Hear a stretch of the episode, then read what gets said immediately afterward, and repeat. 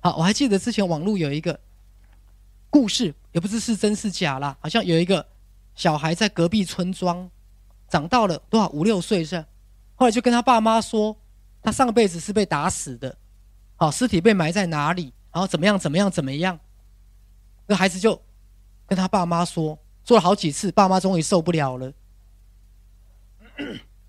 啊，为了证明孩子是胡思乱想，啊，搞不好还有精神问题，啊，终于带他去隔壁村庄，然后孩子还指证丽丽，我就是在这里被人家从后面用什么铁锹把头砸破的，啊，埋在这里。然后父母亲就后来真的找人来挖，对，真的挖出一具尸体在那里，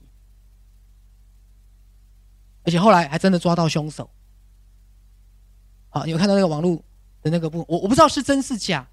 但是各位，我要说的是，不管他的是真是假，这样的故事根本就应该很正常，就应该很正常。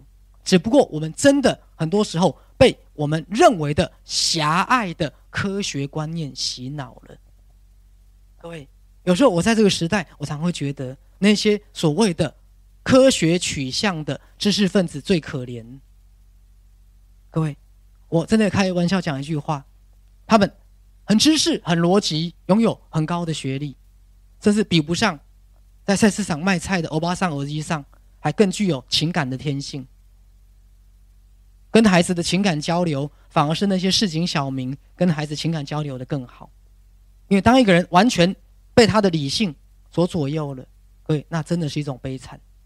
他真的完全相信头脑所思考的一切。可是头脑所思考的一切，只不过是心灵所有整个的最表层。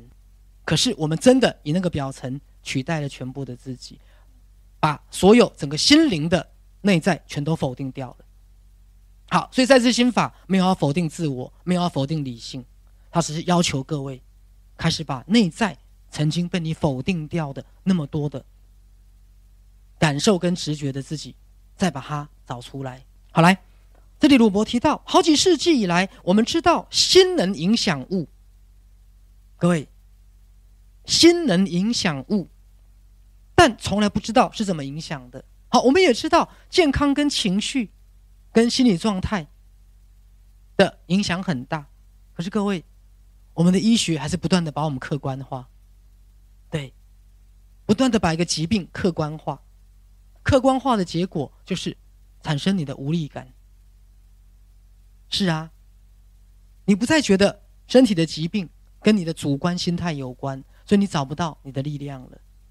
各位，你被切断了你自己内在的力量，然后又被一个外在没有力量的医学想来帮助你。是啊，所以两头落空。所以对现代人而言，内心真的是很惶恐，真的是非常惶恐。来。